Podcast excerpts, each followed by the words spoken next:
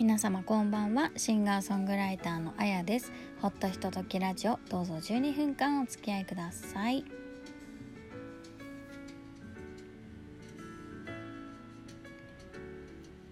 第96回目のアップロードになります。皆様いかがお過ごしでしょうか？お元気ですか？9月は27日になりましてもういよいよ9月も終わりです。本当に驚くほどに早い日々です。だってまだ暑いとか言ってたじゃないですか本当に。まあ今日も暑かったですけれどもだいぶね風が涼しくなってきたかなとは思っておりますが。とはいえ今度29日の金曜日はですね中秋の名月だそうなんですよ。中秋の名月ってあんまり意識したことないなかったんですけどなんかね私中秋の名月は満月だと思い込んでたんですけどね。実はそうではないんですって。ただ今回はたまたま満月と重なってるそうなんですよ。いいですね。ちょっといいじゃないですか。なのでねお月様が綺麗に見えるといいなと思っておりますが。お天気だといいですね。うん。でそうそう。その中秋の名月って秋の真ん中。あそうだよねと思いました。まあ旧暦で7月8月9月が秋なんですよ。だからその秋の真ん中という意味で中秋なんですよね。まあ確かにそうだと。あんまり全然気にしてなかったですけど。まあお月見団子ぐらいですよ。とはいえあの三方にさお団子をこう積んで食べるってあんま考えたことないですよね。やれないよね。でもお団子ぐらいは食べたいなと思ってます。なんかでもこう季節を感じる行事をやるっていうのはすごくいいことだなと思ってるんですよ。だってなんだろう毎日毎日のようにというかもう今っていつでも何でも好きなもの食べられるじゃないですか。トマトは夏だけのものではもはやないですし。ねそれを考えるとやっぱりそのいわゆる旬のものを食べるっていうのは大事なのかなと思うんですよね。うん、なのでこの秋は栗ご飯とかねさつまいもとかたくさん食べたいなと思ってます。栗ご飯ね作るの大変なんですよね。あの剥いてある栗で作るのが一番楽だけど、まあ、でも頑張ってたまには栗も剥いてみてもいいんじゃないかなと。思ってます。すいません。食べてる食べ物のことばっかりだね。でもその中秋の名月の月見の団子っていうのもですね収穫を感謝するもので豊作を祈るためのものということなのでね。やっぱりちゃんとそれはそれで意味がありますから。なかなかねああやってお団子を積んで食べるのは難しいですけれども。そんな意識を持ってお食事をいただくっていうのはやっぱり大事だなと思います。うん。なんか私が中学生高校生の時にはねあのありました。収穫祭。収穫祭って言ってたかな。なんか家から果物持ってきてとかなんか持ってきてくださいって言われてた気がします。りんごとか持ってってたような気がするな。なんかあのプロテスタントの学校だったキリスト教のねプロテスタントの学校だったので礼拝がありまして。うんうんうん。やっぱり収穫に感謝するっていう行事だったような記憶があります。なかなかそういうことってね最近はでもあれかな。いっぱいこう畑を借りてる人とかねいらっしゃるからそういうのでこうマルシェみたいなのがあったりとか。なんか私がいただいたフリーペーパーにもなんかこのこの秋のマルシェがなんかこんなところでありますみたいなのが載ってましたけれども。うん。なんかそういうのにも参加して地産地消じゃないですけれども自分たちの地元で採れた野菜とかね果物とかいただけたらいいなと思ってます。そうそう。あの横浜にはね浜梨っていう種類の梨があるそうなんですよ。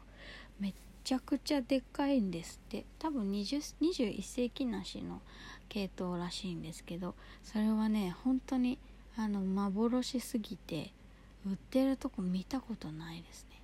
気が付いたらもう売り切れてるみたいな。1回ぐらいあの地方の、ね、お友達とかに送ってあげようって思ったりとかするんですけど残念ながら食べたことすらないですね。またでもまたぶどう狩りとかも行ってみたいな。ぶどう大好きなんですよね。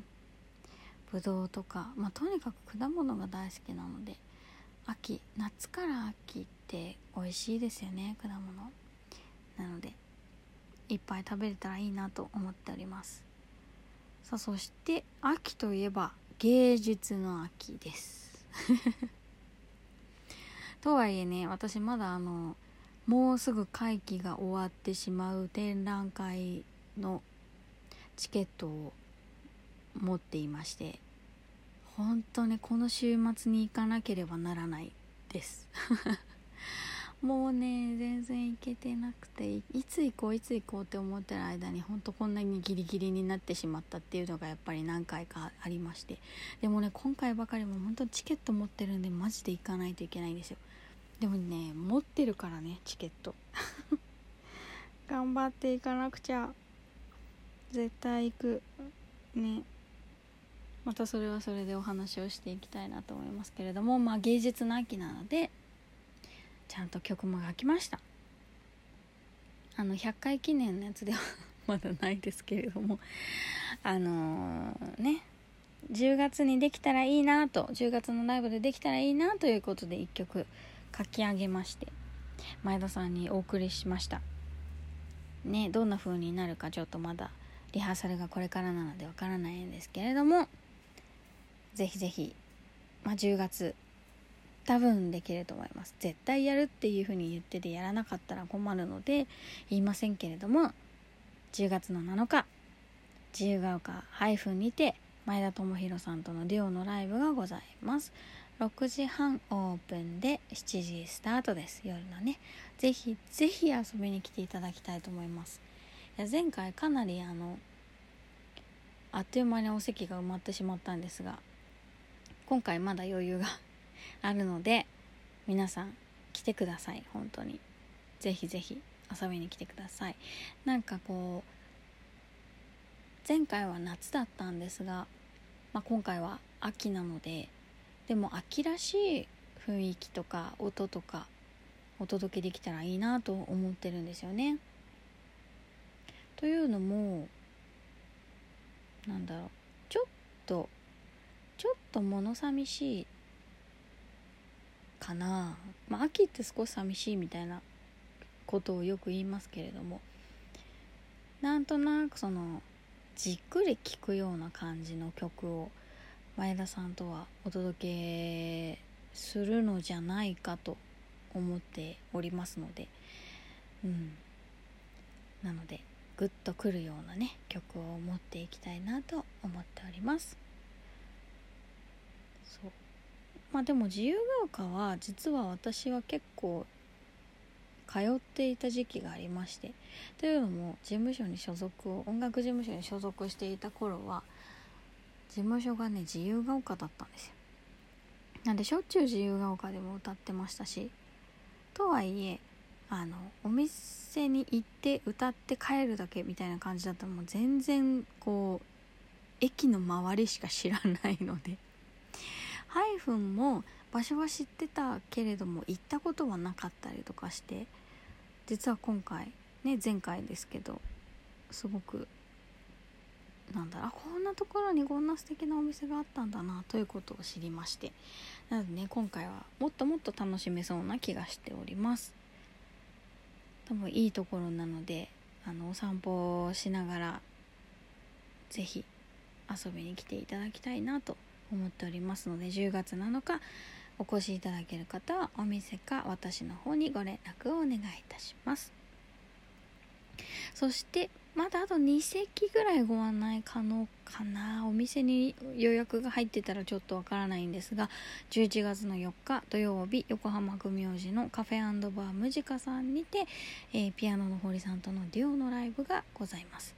堀さんとのデュオはまたこれいつも堀さん馬場さんと3人でやるのとはちょっと違った雰囲気になるなと去年やって思いましてすごく面白いと思いますので是非来たいという方はご連絡いただけるとありがたいです。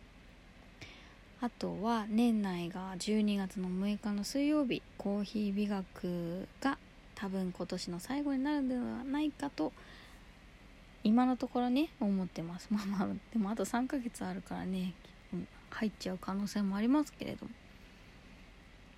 でもねあの12月なので堀さん馬場さんとの楽しい曲をいっぱいやりたいなと思ってますのでねぜひぜひそちらもチェックしておいていただきたいと思います。もうこの間もちょこっとお話しいたしましたが年明けの2月には神戸でもね歌わせていただきますのでそちらの方もチェックをお願いいたします。さあというわけで今夜もこの辺りでおしまいにしたいなと思います。皆さん本当にお付き合いありがとうございました。